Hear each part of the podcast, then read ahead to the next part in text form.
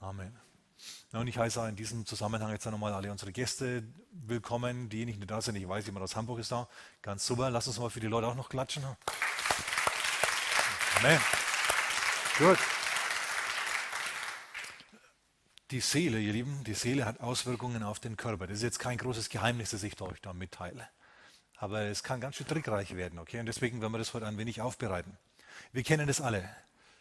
Wenn du Lampenfieber hast, dann äußert sich das vielleicht in Herzklopfen. Du hast einen Auftritt. Du sollst ein Lied spielen, das vielleicht schwer genug ist, daheim bei dir, wo dich niemand hört, wo du dauernd immer wieder anfangen kannst. Aber jetzt, wo du mal von vorn bis hinten durchspielen musst, alle zweieinhalb, dreieinhalb Minuten, oh, Stress. Oder du sollst vielleicht äh, vor der Klasse ein Referat halten, sollst öffentlich reden oder dich halt hinstellen vor Menschen. Wisst ihr, dass ich gehört habe, dass die schlimmste Angst die manche Menschen haben, die es vor anderen Leuten was sagen zu müssen. Sich vor andere hinstellen zu müssen und den Mund aufzumachen.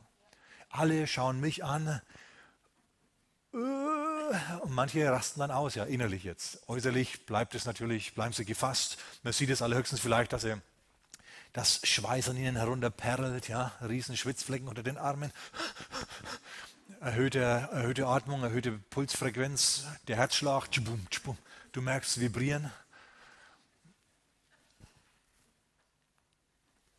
Gibt's. Da hat die Seele dann eine Auswirkung auf den Körper.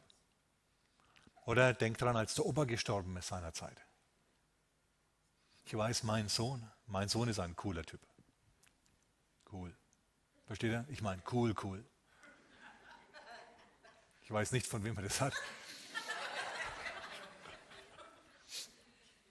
Und als der Opa gestorben ist, letztes Jahr der Grandpa, der amerikanische Großvater, letztes Jahr gestorben ist, war ganz gefasst, okay, mit Pokerface wie immer. Aber ich habe ihn dann erwischt abends, versteht ihr? War so bei seiner Schwester auf dem Bett und hat leise vor sich hingeweint, weil der Grandpa gestorben ist, den er gemocht hat. Der verantwortlich war für die Ferienreisen nach Florida und nach Disneyland. Ja, und auf der Kreuzfahrt hat er uns eingeladen und alle diese Sachen, die kommen wir jetzt schauen, ziehen an dir vorbei und deine Seele trauert und dein Körper reagiert darauf, ohne dass du das groß willst oder beeinflussen kannst. Mit Tränen. Na, das sind diese Zusammenhänge. Ähm, oder denk dran, als du seinerzeit den Gesellenbrief gemacht hast. Du saßt da in dieser Halle drinnen zusammen mit allen möglichen anderen Leuten ne, und an einem Einzeltisch. Du konntest nicht spicken wie in der Schule seinerzeit, sondern du saßt an einem einzelnen Tisch mit wenig Unterlagen und viel Prüfungsbögen und Materialien und du saßt da und plötzlich hast du gemerkt, oh, hätte doch dieses Immodium nehmen sollen, von dem die Mama geredet hat. Und zack, gehst du nochmal raus, weil du nämlich Durchfall hast. Wenn du auf der Missionsreise in Indien Durchfall hast, dann hat es wieder einen anderen Grund. Wenn du in Deutschland bei der Gesellenprüfung Durchfall hast, dann hat es den Grund, dass möglicherweise deine Seele reagiert. Versteht ihr? Nicht die Viren im Bauch, nicht die Bakterien, an dem leckeren Sprossensalat von vorgestern, sondern du, du hast Angst durchzufallen und dein Körper reagiert mit Durchfall. Bei Trauer ist jemand gestorben, der hat das Leben verlassen und jetzt verlässt dich die Träne, ja, das Wasser aus deinem Leben sozusagen. Konfirmandenblase kennen wir auch. Wer ist Konfirmand oder Kommunionist? Schon mal erlebt, also schon mal mitgemacht, ein oder andere von uns. Ich war im Alter von 14 Jahren mit einem Gipsbein dabei. Ich bin nämlich verunglückt beim Skifahren. Deswegen kann ich mich da an das erinnern seinerzeit, dass ähm, wir da Kommunion halt, Konformation, Entschuldigung, war evangelisch. Bevor ich richtig biblisch gläubig geworden bin, war ich evangelisch. Ähm, da kommt die Konfirmation, du musst eigentlich gar nichts groß machen. Du musst halt nur vorne stehen vor allen Leuten in deinem Samtanzug, der zwickt und beißt mit einem Gesangbuch, weil Bibeln gibt es ja in der Kirche nicht. Da hast du ein Gesangbuch. Habt ihr das schon gemerkt? Ich sage euch, Gesangbücher in Ehren, aber Bibeln sind noch wichtiger. Lobpreis ist was Wunderbares. Aber was es Leben gibt, ist das, ist das Wort Gottes, was dich dauerhaft dann durchträgt. Schau, Lobpreis ist was Wunderbares, aber wenn er vorbei ist, ist er vorbei. Ans Wort Gottes das kannst du in den Tag mit hineinnehmen, weil du bist nämlich ein mentaler Wiederkäuer, weißt du das? Wie ein Reh, ein Schaf oder ein Rind tust du wiederkäuen. Was du hineingeladen hast in deinen mentalen Mittel, Mittelmagen, das kommt bei dir wie bei der Kuh oder beim Schaf, je nachdem, wie, oder Reh, je nachdem, wie du dich siehst, ja, ähm, was dir besser gefällt, kommt es wieder hoch und du kaust es wieder. Die Bilder und die Eindrücke, die du gehabt hast über die Woche oder vielleicht mit denen du ins Bett gegangen bist, die kaust du wieder mental. Und die prägen dich und formen dich natürlich auch ein wenig. Wie komme ich da jetzt drauf? War trotzdem gut. Obwohl du gar nichts machen musst bei der Konfirmation, hast du eine Konfirmandenblase. Mensch, die strumpft plötzlich deine Blase auf Größe einer Kaugummiblase. Du musst ständig. Ja, das ist blöd. Oder rot werden bei Scham. Plötzlich passiert hier irgendwie was Unmögliches. Wollen wir jetzt mal kein Beispiel nennen. Okay, weil das wäre dann vielleicht blöd, käme verkehrt rüber. Aber irgendwas passiert und du wirst rot vor Scham, okay? Alle schauen dich an mit entgeistertem Gesichtsausdruck und was passiert bei dir? Nicht nur die Nase leuchtet rot, sondern dein ganzes Gesicht leuchtet rot, knallrot. Bei manchen ist es ganz leicht. Du musst sie nur einfach ansprechen, hallo du, und dann werden die schon rot. Schüchterne Menschen. Andere, da wäre es gut, wenn die mal rot werden täten. So schamlos wie die sind. Oh Mann, ey. Naja. Körperliche Reaktionen, das waren jetzt alles harmlose Reaktionen, die ich beschrieben habe. Körperliche Reaktionen auf Seelenstress können aber wesentlich heftiger ausfallen. Ich habe zum Beispiel gelesen von einer Frau, die bei einer Ärztin in Behandlung war. Von einer Frau, die hat äh, Brustkrebs gehabt. Und da hat sich die Ärztin gedacht, no, sag mal, war doch eigentlich mal eine gesunde Frau. Und dann hat sie herausgestellt, der Krebs ist dann ausgebrochen, als diese Frau, die diesen Krebs hatte, erfahren hat, dass ihr Mann sie mit der anderen betrügt. Er war für sie wie ein Messer ins Herz. Die ist in sich zusammengesackt. Ihr Leben ist wie ein Kartenhaus zusammengefallen. Und das nächste war Diagnose Brustkrebs. Nach einem halben Jahr war sie tot. Da können wir sagen, was er wollte. Äh, der Auslöser für diesen, vielleicht war das schon eine Veranlagung da für Krebs. Wisst ihr? Ich habe gehört, dass es eine genetische Veranlagung geben soll für Krebs. Mag sein, ich bin kein Wissenschaftler auf diesen Dingen, in diesen Dingen. Aber für mich ist es völlig einleuchtend, dass wenn dich so ein Stich ins Herz trifft, dass dann sowas ausbrechen kann. Das ist ziemlich heftig, wenn du nach einem halben Jahr tot bist. Dein Mann sagt gerade, Liebling, ja, ist es wahr, die Sekretärin und ich, Stich ins Herz, halbes Jahr später ist sie tot. Oder ähm, eine Asthmatikerin, die eine sehr dominante Mutter hatte. Findet man eines Tages morgens tot im Bett nach einem Asthmaanfall. Am Abend vorher hat sie sich mit ihrer Mutter gestritten, weil die nicht erlaubt hat, dass diese Frau in Urlaub fährt mit ihrem Freund. Weil eine Ehe hat die Mutter verhindert, zu, zu verhindern wissen, versteht ihr? Sonst wäre die Tochter nicht mehr für die Mutter da gewesen. Was? Den Idioten, den heiratst du nicht. bloß weil er Millionär ist. Ja. Schau dir den doch mal an, Mann. Bloß weil er aussieht wie Robert Redford und eine Yacht hat in Saint-Tropez. Das ist jetzt übertrieben gewesen, okay, das war jetzt von mir. Aber die Mutter hat verhindert, dass die Tochter heiratet. Also hat sie einen Freund gehabt, versteht ein ewiges Geleier und Geeier. Und äh, naja, und eines Tages haben sie sich wieder gestritten und die Frau ist im, im, in der Nacht verstorben. Es kann gut sein, oder ich bin persönlich bin davon überzeugt, ja, dass letztendlich der Auslöser für diesen tödlichen Anfall dieser Streit war. Streit belastet deine Seele, dein Körper reagiert. Schon vor Jahren habe ich gelesen, dass rund 50 Prozent aller Krankheitsbefunde, aller körperlichen Krankheiten nichts mit, dem, mit den Organen letztendlich zu tun haben, sondern mit Belastung durch die Seele. Dass die also, die, die Mediziner nennen das psychosomatisch. Jetzt hat die Bibel natürlich viel über solche Sachen zu sagen, über Krankheit und Zusammenhänge mit der Seele. Könnt ihr euch das vorstellen? Und wir werden da heute auch nicht fertig damit, sehe ich jetzt alle schon. Ich werde nur einige, ich werde nur einige wichtige, wichtige Punkte euch mitteilen, die uns sofort helfen, über, über ähm, Krankheit und Sünde, speziell diese Zusammenhänge und Verdrängung und was es da nicht alles gibt, wenn wir uns nächste Woche noch genauer unterhalten. Heute zunächst einmal andere Dinge. Die Seele trickst nämlich, habe ich persönlich an mir festgestellt, trickst manchmal den Körper aus. Seele trickst Körper aus.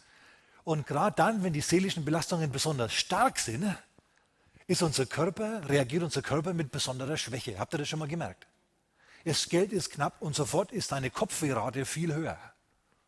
Jetzt, wo du eigentlich doch gerade einen klaren Verstand brauchst, trickst dich der Körper aus und du fühlst dich besonders beschwert, musst besonders bald ins Bett und besonders lang schlafen, musst dich mit besonders viel Fernsehen und Alkohol trösten, vielleicht noch ein paar Pillen hinterher. Und so trickst du dich selber aus. Deine Seele trickst deinen Körper aus. Ich habe festgestellt, wenn, wenn alles glatt läuft in der Gemeinde, die Leute lieben mich, ich komme zur Tür rein, Verhalten ist Klatschen. Ja, ich gehe auf die Bühne, die Gesichter leuchten in Erwartung der Dinge, die da kommen werden. Versteht er? Ich mache einen Witz, die Menschen lachen. Ich weine, sie weinen mit. Botschaft kommt an, wir sammeln ein Opfer ein. Opfer ist so groß, es sprengt praktisch das Konto. Ich fühle mich super gut. Ich kann über kleine Häuser springen mit einem Satz. Versteht ihr? Alles super. Was kostet die Welt? Herr, Herr ist gut. Yeah. Und dann kommt ein anderer Monat. Wisst ihr, dass es ja manchmal zyklisch geht? In Gemeinden genauso wie bei dir daheim. Plötzlich stellt sie dann fest, Mensch, letzten Monat haben wir abgeschlossen mit 7,12 Euro.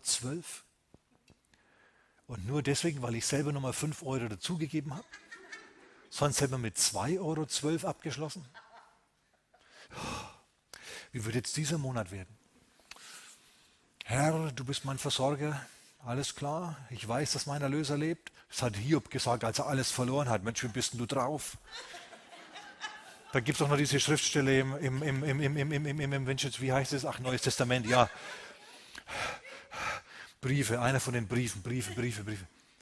Philippe, Philippe, Philippe, Philippe, Philippe, Philippe, Philippe 4, 19, da heißt es, ich danke, sagt Paulus, ich danke Gott, dass ihr endlich wieder einmal aufgelebt seid, meiner zu denken. Ihr war damals in Gefangenschaft und habt mein Opfer geschickt. Ja. Paulus, ich verstehe, wie du dich gefühlt hast. Du hast dich auch bei den Spendern bedankt. Müsste ich vielleicht auch mal machen. Wo ist dann dieser Vers? Ach ja, genau, ich weiß, dass Gott all meiner Not begegnet gemäß, all eurer Not gemäß, äh, begegnet gemäß. Wie geht denn jetzt dieser Vers? Vielleicht schlage ich mal auf. Und dann liest er Philipper Kapitel 4, Vers 19. Äh, mein Gott aber wird all eurer Not begegnen gemäß seinem Reichtum in Herrlichkeit in Christus Jesus. Ihr fühlt euch wohl betroffen, wa? ja, natürlich, wir alle sind betroffen, gib's doch zu. Ne? Und dann liegst du da und sagst, ja, ja, ja, nee, ich habe ja weitergegeben, auch wo jetzt nichts. Aber Herr, denk dran, wir unterstützen jeden Monat die, die Missionare, vielleicht nicht nur einen, nicht nur zwei, sondern mehrere, Herr, drei. Und Gastsprecher außerdem, wenn sie kommen, die sind nicht ärmer, wenn sie bei uns waren. Herr, denk doch an diese Dinge. Da heißt, man hört, mir wird nichts mangeln und so legst du dann wach, ja. Morgen stehst du dann auf, fühlt sich wie geredet. Oh, oh Herr. Herr, jetzt sind wir schon pleite, jetzt bin ich auch noch krank.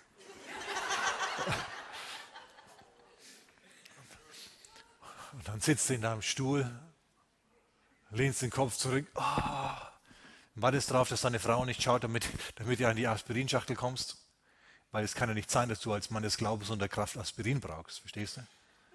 Schaust also alle weg, Frau ist vom Einkaufen, Kinder in der Schule. Super. Gehst du schnell den, zu dem Ort, wo immer das Aspirin halt versteckt ist, ja.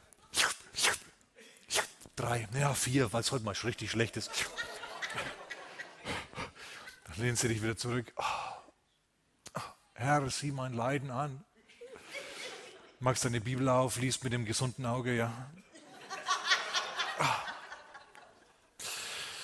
Ich weiß, dass mein Erlöser, Herr, helfe. Und so trickst sich deine Seele aus. So trickst sich deine Seele aus. Seelische Belastung führt zu körperlichen Schwächen. Ich kann euch nicht sagen, also jetzt, ich spreche natürlich nicht von meiner Frau, aber wie oft ich schon gehört habe, dass äh, Männer sagen, Pastor, ich stehe dermaßen unter Druck, ich platze. Ich kann mir doch keine Frau kaufen, das ist doch Ehebruch. Ja, und dann äh, weinen sie dir die Jacke voll, ich will jetzt niemanden irgendwie bloßstellen oder so. Ich spreche auch nicht von, von niemandem hier irgendwie, okay, versteht ihr? Sondern von anderen Leuten irgendwo weit weg. Ja, was ist denn los manchmal? Ich meine, hast du hier schon mal 1. Korinther Kapitel 7, so die ersten paar Verse vorgelesen? Ja, aber sie konnte sich immer nicht konzentrieren, weil jedes Mal, wenn ich ankomme, hat sie Migräne oder sowas. Das ist wirklich so eine Sache. Dein Körper trickst dich aus und natürlich hast du dann von deiner Krankheit manchmal was. Du ziehst dich, du, du kannst nicht mehr, weil du nicht mehr belastbar bist, dürfte dich niemand mehr belasten und du ziehst dich zurück. Und Leute, es ist schwierig. Das ist wirklich so eine Sache. Da müssen wir drüber reden. Seid ihr einverstanden? Es wird schon leiser, aber das war Berechnung. Preis dem Herrn. Halleluja, ihr seid voll dabei. Ich finde es super. Ich habe über diesen Sachverhalt vor vielen Jahren, in den 90er Jahren, schon mal geredet. Hinterher, eine Frau, die saß in der ersten Reihe, also die ich nicht gekannt habe, hat die immer den Kopf geschüttelt, hat immer so gemacht. Und hinterher habe ich dann gemeint, was ist denn? Sie hat gemeint, sie ist seinerzeit, vor vielen Jahren, vielen, vielen Jahren, als junge Frau in Würzburg in ein Kloster eingetreten. Kaum war sie im, im Kloster drinnen, äh, ist es stumm geworden, hat sie, hat, hat sie nicht mehr reden können. Ihr hat buchstäblich die Sprache verschlagen. Die ganze Zeit im Kloster konnte nicht mehr reden. Sie konnte sich nicht mehr mitteilen, sie konnte nicht mehr reden, kam kein Ton mehr aus ihr heraus. Man hat festgestellt, also das ist nichts für sie. Das belastet sie viel zu sehr, dieses Klosterleben mit seinen rigiden Regeln. Versteht ihr? Alles, der ganze Tag ist minutiös durchgeplant. Du hast kein Eigenleben mehr. Du bist ein Gefangener von Regeln und Gesetzen. Dann haben wir sie wieder verabschiedet. Das Tor hat sich hinter ihr geschlossen, das Klostertor, und sie konnte wieder reden. Die Botschaft hat seinerzeit zu ihr gesprochen so wie sie zu uns heute Morgen spricht. Jupp, diese Dinge gibt es, ihr Lieben. Und manche, ich habe mir gedacht, ich bringe das mal an aus, aus Interesse oder weil es doch ganz interessant ist. Äh, es gab eine Frau namens Anna Katharina Emmerich. Habt ihr von der schon mal gehört? Das ist eine katholische Selige. Also der Papst, irgendein Papst hat sie 2004 selig gesprochen. Und ähm, die hat als junge Frau auch beschlossen, äh, ins Kloster zu gehen. Kaum war sie drinnen, war sie praktisch ständig krank. Aber ich glaube, dass die Frau schon geistlich hungrig war und irgendwo wohl auch eine prophetische Veranlagung hatte. Versteht ihr? Geistesgaben, die gibt es ja nicht erst seit, seit 1900, sondern die gab es ja in der Gemeinde immer. Und manchmal in diesen Zeiten, wo die Menschen nicht angeleitet worden sind, wo sie nicht äh, Charismatiker sein konnten, weil man davon nichts gewusst hat seinerzeit, vor, vor 300 Jahren wegen mir, 200, 300 Jahren, da hat man sich durchgewurstelt. Und wenn du ein geistliches Leben führen wolltest, dann hast du dir gedacht, naja, geh halt ins Kloster, obwohl das das Verkehrteste aller Zeiten war vielleicht. Na, also Jesus war kein Klostermensch, wisst ihr das? Er hat auf Hochzeiten getanzt und Wein getrunken. Und dann hat er sich auch zurückgezogen und hat gefastet und gebetet. Das hat er auch gemacht. Aber Jesus war mitten in der Gesellschaft, er hat sich nicht zurückgezogen. Na, er war kein Sankt Anton, der in der Wüste mit Dämonen gekämpft hat. Meine Güte. Ja, arbeite nicht so sehr an deiner Heiligung die ganze Zeit, sondern bring mal das Evangelium und das Volk. Schau nicht so sehr auf dich, mach nicht so viel Bauch- und Nabelschau, sondern leg los und sag mal jemand anderem das Evangelium. Weil es ist viel wichtiger, dass der andere überhaupt gerettet wird und als, als Holzscheit aus dem Feuer gerissen wird, als dass du jetzt von ultra super total heilig zu noch ultra super total heiliger fortschreitest. Oh Herr, ich habe vor, vorgestern eine Nacktszene im Fernsehen gesehen. Ich habe sofort ausgemacht, Vater, und ich bin in den Keller gegangen, habe mit dem Kopf bong an eine Eisenzähle mich gehauen, Vater, habe mich geblendet, habe hab meine, habe hab aus dem Flieger seinerzeit diese, diese, diese Augenbrille aufgesetzt und war zwei Tage nicht ansprechbar. Herr, vergib mir. Ja, was bist du denn, du Pharisäer? Man überwindet das mal, steht da mal drüber, okay? Wenn dich jeder Busen aus der Fassung bringt, ja, guten Morgen, hey, der muss ein bisschen härter werden innerlich. Ein bisschen, bisschen soldatischer, ein bisschen asketischer, ein bisschen sagen, hey, das interessiert mich jetzt überhaupt nicht.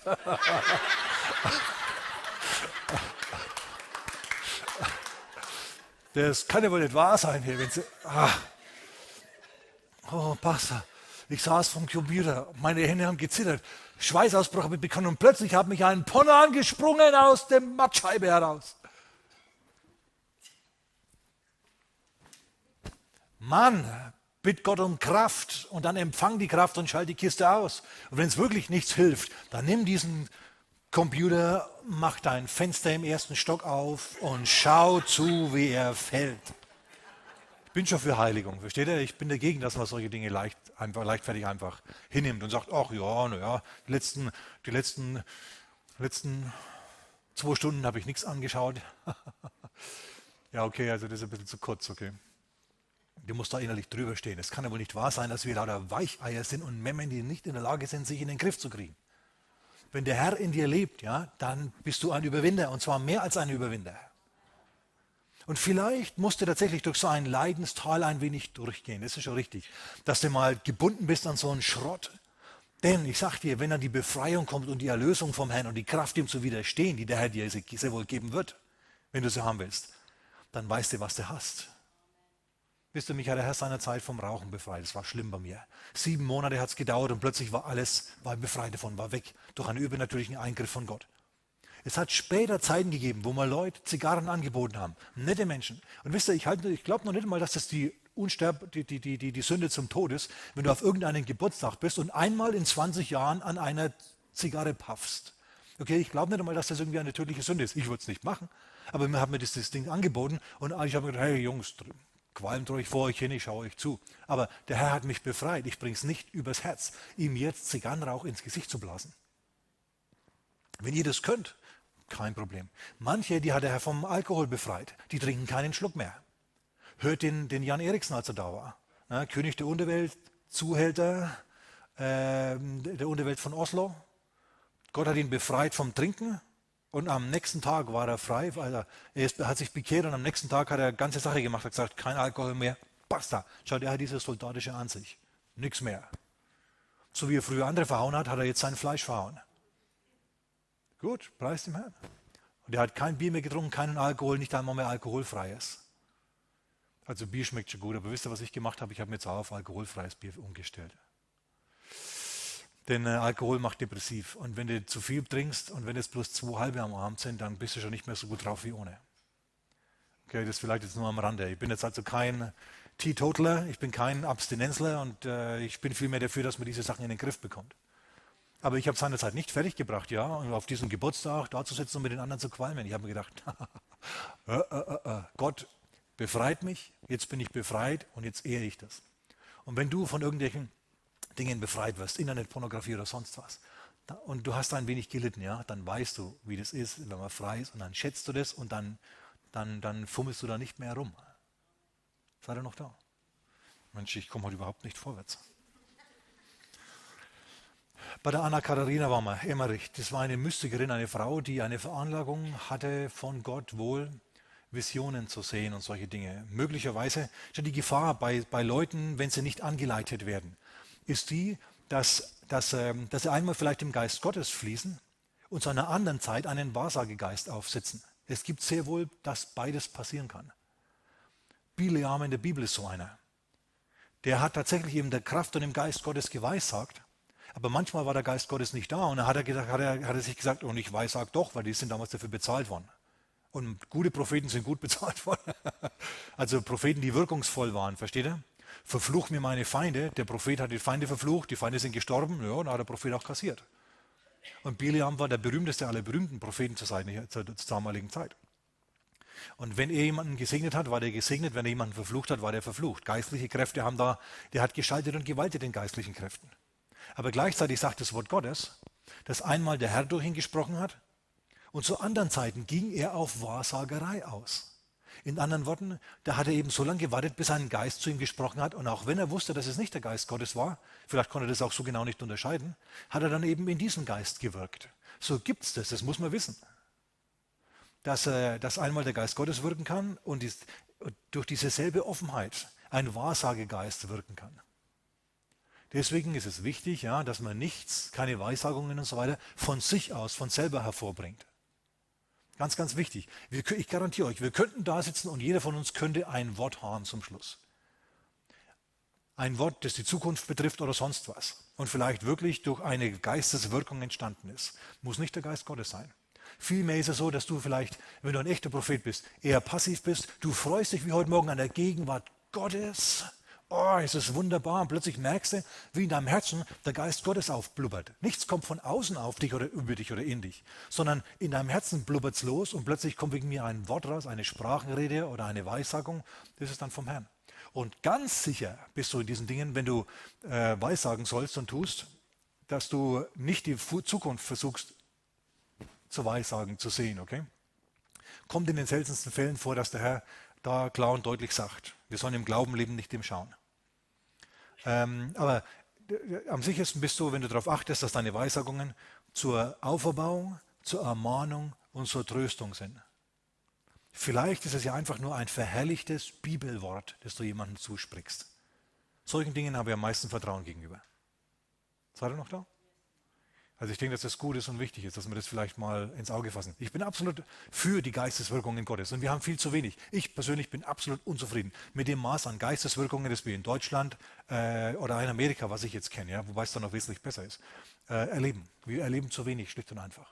Wir sind zu sehr beschäftigt mit unserem Leben, ähm, sind vielleicht auch zu gestresst teilweise, aber ich sage euch, es gibt mehr. Nur dieses Mehr, das kann man nicht fabrizieren, sondern das, darauf muss man sich einlassen.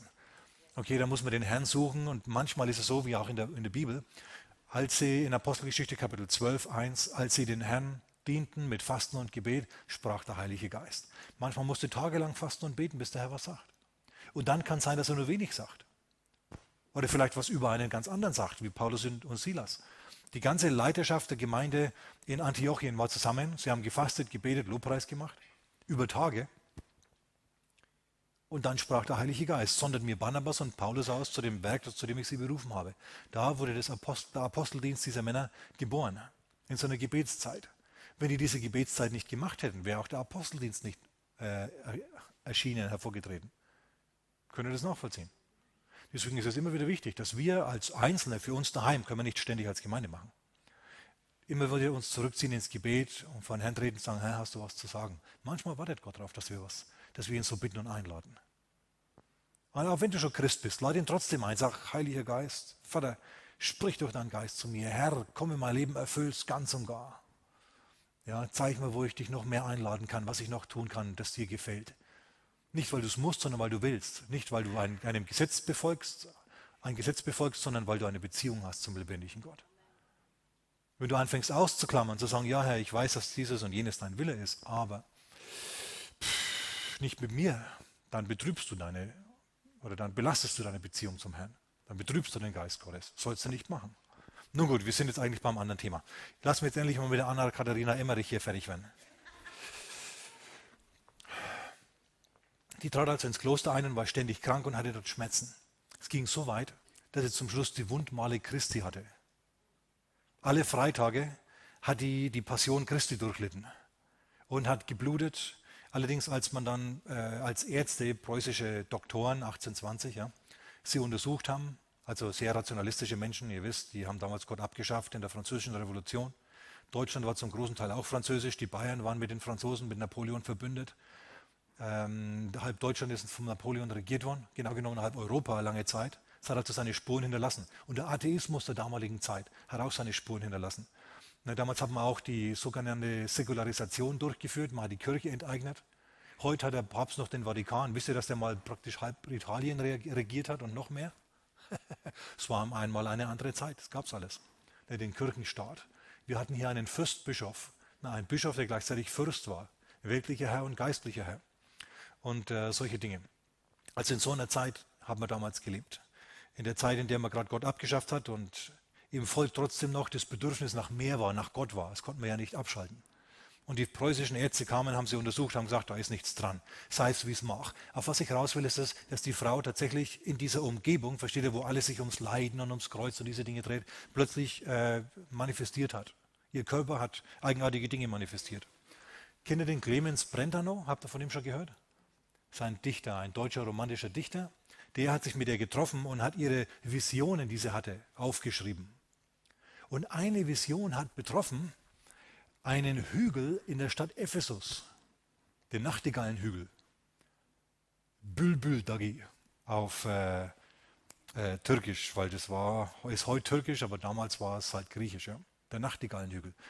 Da ist ein Haus drunter und, und das war das Haus der Maria. Man hat auf diesem Nachtigallenhügel gegraben und hat tatsächlich eine Ruine gefunden, die genauso aussieht, wie diese Katharina, Anna Katharina Emmerich das prophezeit hat oder geschildert hat in ihrer Vision. Man hat das Ding ausgegraben, hat es restauriert und es ist heute ein Heiligtum. Papst war da und der Moslems verehren da Maria als Mutter Jesu und so weiter. Ähm, glaube ich, dass das von Gott ist? Nein, ich glaube, dass das ein Wahrsagegeist war. Wisst ihr warum? Ich sage euch auch warum. Wenn so ein Heiligtum entdeckt wird, ein heiliger Ort entdeckt wird, wer wird an diesem heiligen Ort dann verehrt? Gott? Wird Gott im Haus der Maria verehrt? Ich denke mal, der wird wer anders verehrt. Maria. Und der Herr sagt, ich bin der Herr, ein eifersüchtiger Gott. Ich will meine Herrlichkeit mit niemandem anderem teilen. Und ihr sollt euch keine Bilder machen und alle diese Dinge. Ihr sollt mich anbeten und sonst niemanden. Alle diese Statuen, wisst ihr, diese heiligen Bilder und so. Ich habe äh, diese Woche eine von einem, von einem, von einem Herrgottsschnitzer ein äh, Angebot bekommen. Die schnitzen uns halt so gerne Heiligenfiguren, wenn wir welche möchten. Na, ich, ich wollte zurückschreiben, du, ich schnitze jeden Sonntag selber Heiligenfiguren. Ja, mein Messer ist das Wort Gottes und ich bearbeite die lebendigen Menschen, die da sitzen. Die interessieren mich. Holzfiguren interessieren uns doch nicht. Außerdem ist unser Gott lebendig und keine Holzfigur. Ja, wie der Christus in der Wieskirche, versteht er, der schaut furchtbar aus. Habt ihr das schon mal gesehen? Diese Statue, um die die Kirche herumgebaut ist, furchtbar. Ja, käme bei mir alles weg, wird weggeschmissen werden bei mir, verbrannt, dann ist es weg. Und, äh, und dann, dann beten wir wieder Gott an im Geist und in der Wahrheit und nicht vor Statuen und Holzfiguren und so weiter. Sagen wir jemand Amen. Okay, also wie gesagt, ich glaube, dass diese Vision echt war, denn ansonsten hätte man dieses Haus hier nicht gefunden. Ich glaube aber nicht, dass diese Vision von Gott war. Auf was ich raus will, ist, die, die, der Druck auf dieser Frau war so groß, ja, dass ihr Körper manifestiert hat. Und ihre Seele, obwohl sie bestimmt offen war für Gott. Ich will dieser Frau also keine falschen Motive unterstellen, dass sie nicht Gott hätte, Gott geliebt hätte oder Gott dienen hätte wollen. Bin ich überzeugt davon. Aber ich fürchte fast, ja, an diesem berühmtesten ihrer Sachen ist er ein bisschen aufgesessen, dem, an dem Wahrsagegeist aufgesessen. Den gibt es nämlich auch. Du sagst, Mensch, Wahrsagegeist, gibt es den auch in der Bibel? Oh ja.